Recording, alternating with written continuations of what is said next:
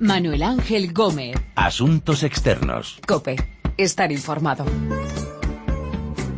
Hola, saludos. Comienza Asuntos Externos, este análisis de lo que pasa en el mundo con los corresponsales de la COPE. Vamos a mirar hacia Brasil. La presidenta Dilma Rousseff hace malabarismos para que no le salpique el escándalo de corrupción de la petrolera Petrobras, pero la investigación ya apunta a su partido, al Partido de los Trabajadores. Nos acercaremos a Túnez porque ya hay gobierno formado por laicos e islamistas y sin duda eso es noticia. Y nos ocuparemos también de la creciente censura en China, creciente censura en Internet. El régimen comunista de Pekín le tiene miedo a las redes sociales. De todas estas historias vamos a hablar con nuestros corresponsales en Río de Janeiro, en Rabat y en Pekín. Y primero Brasil y el escándalo de Petrobras. Ao longo desse último ano, a presidente Dilma teve todos os motivos para demitir a diretoria da Petrobras, seja pela má governança, seja pela corrupção sem limite que tomou conta da companhia. Ahora escogió el único momento. El caso de corrupción de la petrolera brasileña empieza a salpicar al partido de la presidenta Dilma Rousseff. Los investigadores creen que se inflaban los contratos de Petrobras y una parte del dinero iba a parar al Partido de los Trabajadores. La oposición encabezada por Aecio Neves, a quien escuchábamos, está presionando para que se conozca toda la verdad de esta historia. Eh, Río de Janeiro, Arturo Lezcano, saludos. ¿Qué tal, Manu? Muy buenas. Hola. ¿Está Dilma Rousseff en la cuerda floja eh, y hasta qué punto le está salpicando este caso de corrupción?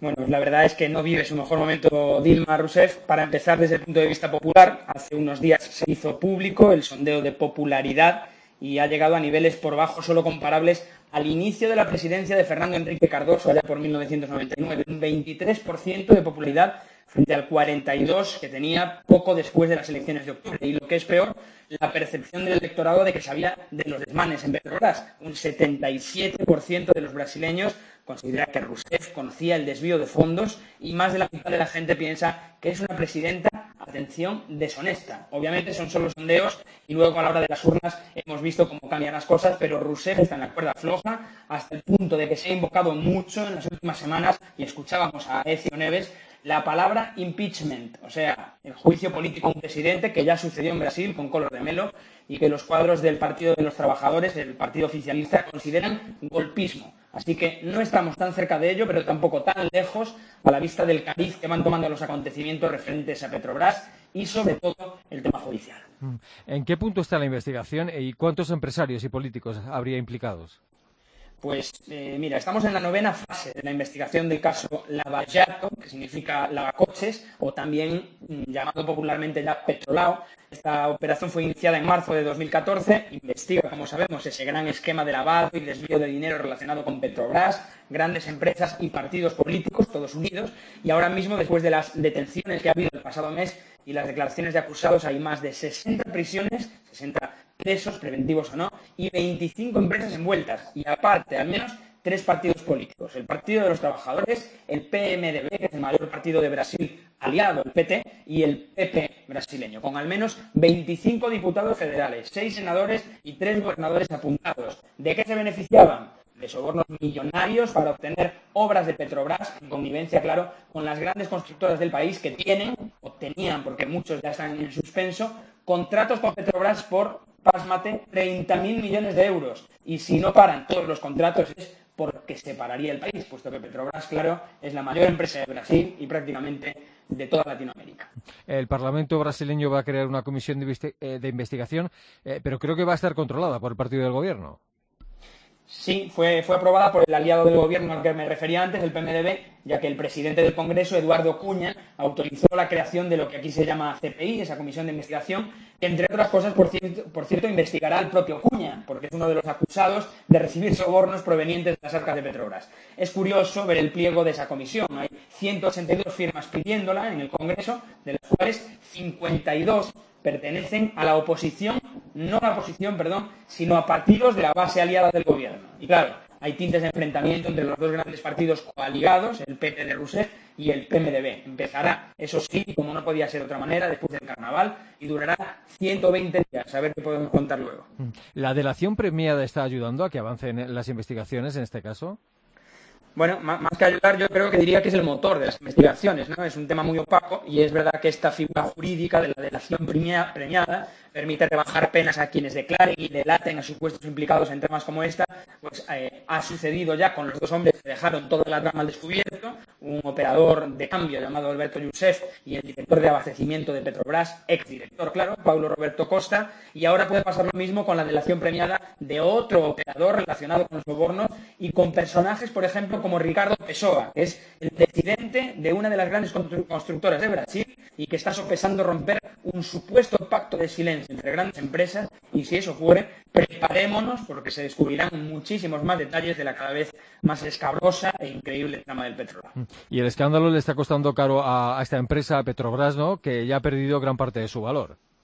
Sí, eh, si, miramos el eje cronológico es devastador, ¿no? Es la misma empresa que hace siete años multiplicaba anuncios venturosos, proyecciones millonarias por la explotación del famoso presal, el petróleo bajo la capa de sal, y que ahora ha perdido el 40% del valor en el mercado y la presidenta todavía que ahora ha dimitido Gracia Foster estimaba hace dos semanas que era un perjuicio de la empresa por culpa de la corrupción de casi 30.000 millones de euros. Así que imaginémonos lo que puede acontecer con Petrobras y algunos dicen que son capaces los que están ahora de hundir el barco de la mayor empresa de Brasil. Ojalá no suceda.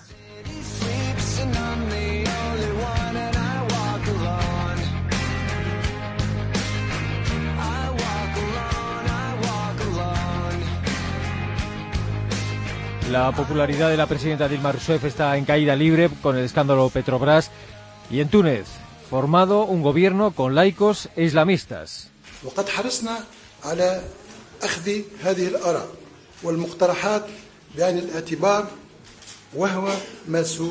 ما سيبرز من خلال عرض برنامج الحكومة الجديدة على مجلس الشعب Túnez sigue siendo el modelo a exportar en el mundo árabe, laicos e islamistas moderados juntos en un gobierno dirigido por el primer ministro Habib Esid, a quien escuchábamos en el acto de presentación de su gabinete. Beatriz Mesa, saludos. Hola, ¿qué tal? Hola, eh, ¿cómo y por qué se ha llegado a este compromiso de que laicos e islamistas formen parte del gobierno tunecino? Bueno, se llega a este compromiso, hay que decir, después de casi cuatro años de crisis profundas, tanto políticas como desde un punto de vista de inseguridad, después de aquellas muertes que se produjeron de dos hombres de izquierda, Shukr Belaid y Mohamed Ibrahim. ¿no? Hizo que los islamistas de Nagda perdieran credibilidad, se les acusara de laxitud durante ese periodo de transición política frente a los extremistas, hubo manifestaciones, una etapa que contamos en asuntos externos de alta tensión en la sociedad civil tras el retorno del islamismo al juego político, que ahondó en esa polarización de seculares y eh, conservadores. ¿no? Entonces, esa división entre esos dos sectores y la ola de ataques lanzado por los extremistas han lastrado islam político y, pese a todo, Nagda es la segunda fuerza política más importante del país, como probaron las últimas elecciones legislativas, y de ahí la necesidad por parte del el nuevo gobierno liderado por Nida Tunis, que es un partido liberal que ganó las legislativas y las presidenciales,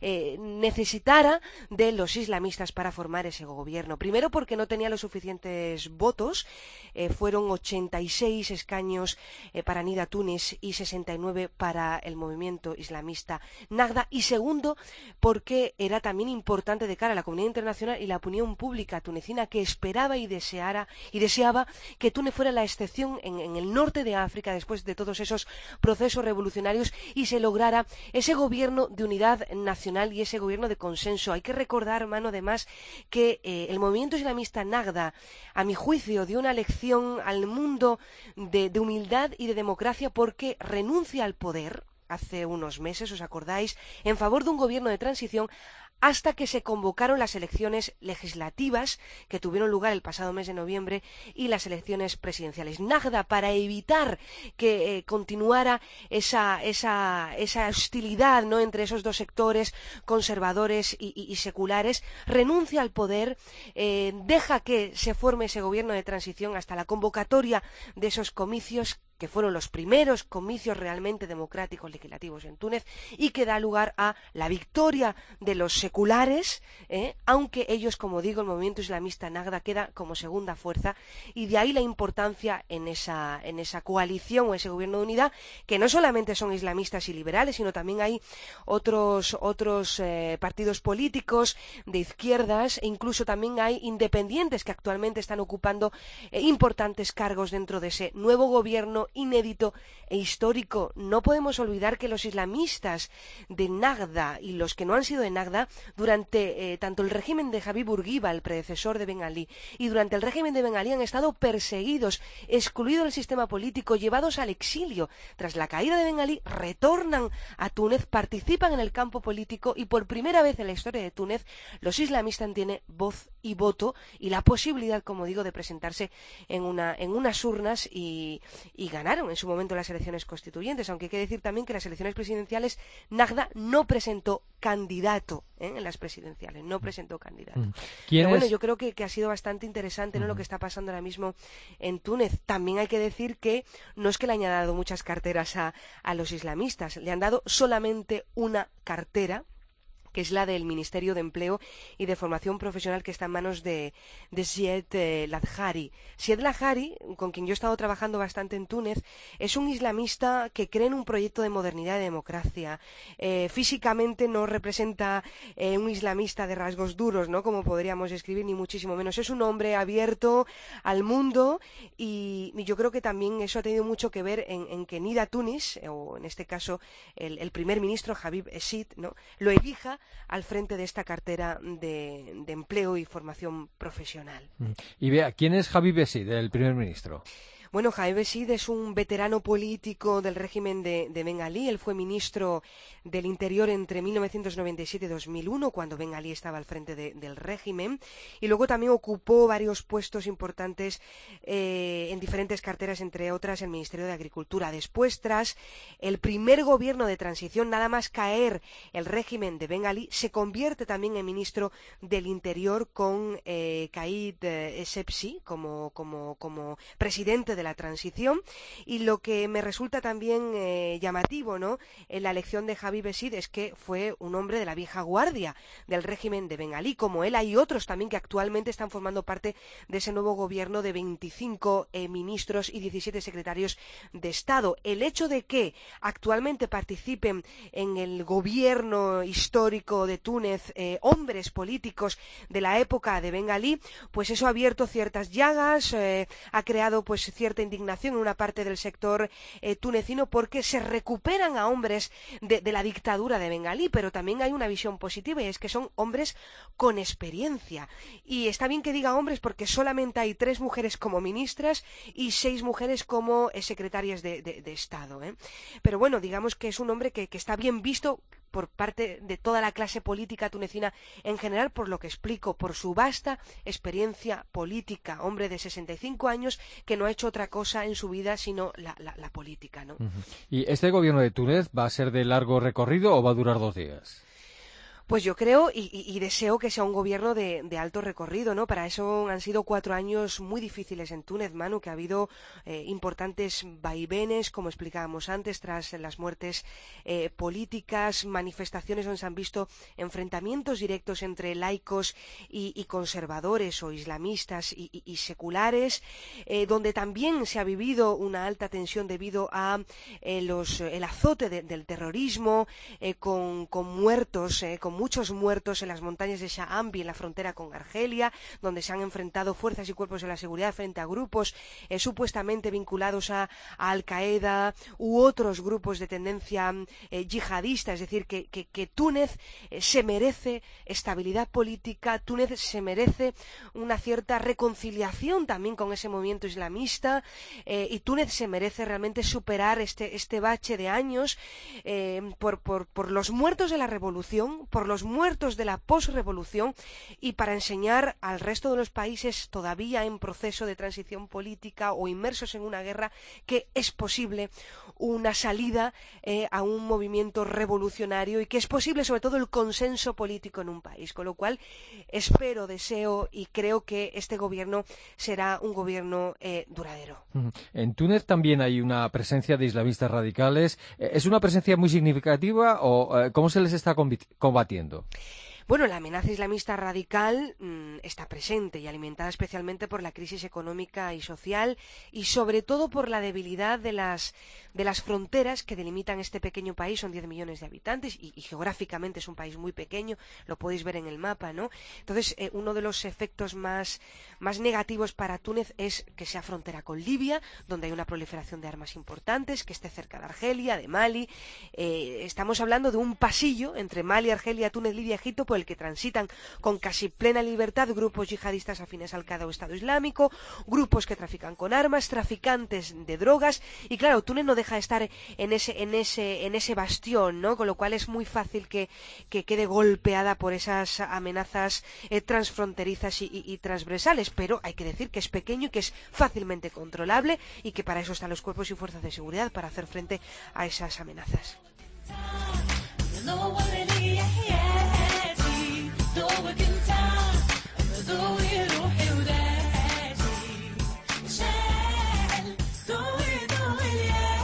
Gobierno de laicos e islamistas moderados en Túnez. Mientras tanto, en China la censura va a más, sobre todo en Internet.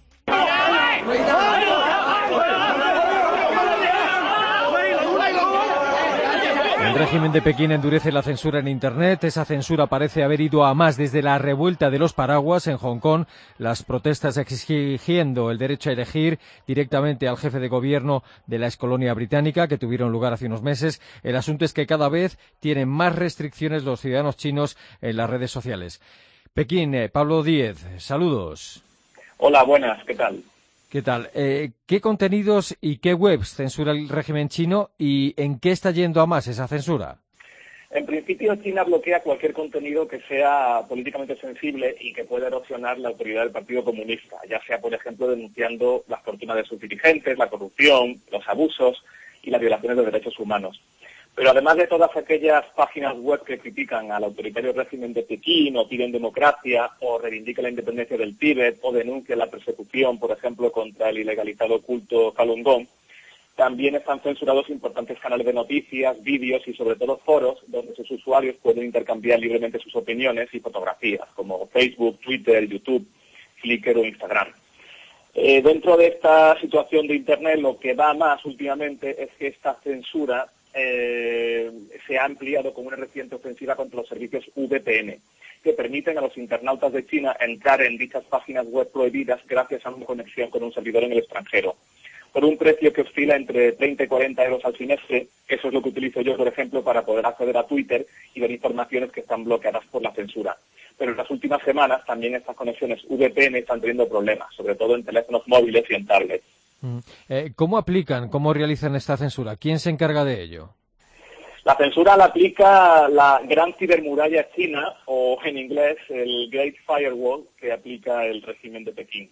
Así se conoce a un sofisticado sistema informático que está operado por decenas de miles de programadores y vigilantes de la policía que controlan Internet y filtran los portales con contenidos políticamente sensibles y con palabras que están eh, clasificadas como peligrosas por el régimen.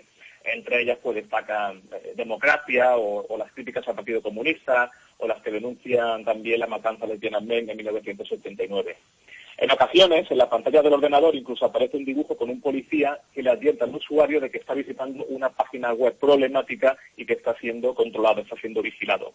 Por supuesto, China no ha montado esta gran cibermuralla ella sola, sino gracias a los servicios millonarios que le ofrecen grandes compañías tecnológicas occidentales que se prestan a colaborar con la censura. Eh, ¿Por qué tienen las autoridades chinas eh, tanto miedo a las redes sociales? Bueno, sobre todo por el papel que estas redes jugaron en la propagación de la primavera árabe, eh, cuyas manifestaciones se convocaban y difundían en tiempo real a través de Facebook y Twitter. Por ese motivo, el régimen de Pekín lleva varios meses elevando la altura de esta gran cibermuralla china. En concreto, desde que a finales de septiembre del año pasado estallara la revuelta de los paraguas en Hong Kong, que es un territorio que goza de más libertades que el resto del país y donde las redes sociales movilizaron a decenas de miles de personas que se echaron a la calle para reclamar democracia. Este es un escenario que desde luego el régimen no piensa permitir en el continente.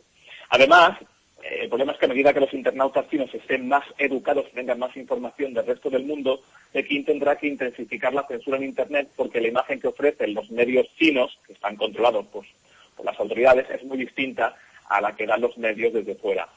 En China, donde 650 de sus 1.350 millones de habitantes tienen conexión a Internet, sobre todo los teléfonos móviles, el poder de difusión de la red es una amenaza constante para el régimen.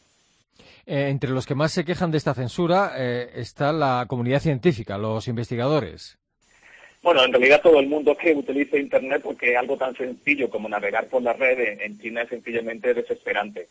A la, habitual censura que impone el régimen se suma la lentitud de la red por todos esos controles que además van en aumento. Pero el problema no es solo que un internauta chino, un joven chino, por ejemplo, no pueda hablar con sus amigos de otros países a través de Facebook, sino que los científicos e investigadores no puedan compartir sus conocimientos o aprender de sus colegas en el extranjero. En Weibo, la copia china del censurado Twitter, así lo han denunciado algunos investigadores que han llegado a comparar ese apagón informativo con la Edad Media. Además, se han quejado las cámaras de comercio de Estados Unidos y hoy mismo de la Unión Europea, ya que sus empresas ven entorpecidos sus negocios por estas restricciones sobre Internet, ya que las comunicaciones son muy lentas y además impide crear el campo de cultivo apropiado para la innovación. Pero junto a estos aspectos meramente políticos, también hay expertos que han señalado la existencia de razones económicas y hasta proteccionistas tras esta gran cibermuralla ya que mientras grandes importantes eh, grandes portales internacionales como Google apenas están operativos en China por no plegarse a la censura, en el mercado interno han florecido exitosas páginas web como Baidu, Alibaba y Tencent, que facturan miles de millones cada año. A pesar de este éxito, el riesgo que se enfrenta China es que puede quedarse aislada del mundo en Internet por esta gran cibermuralla.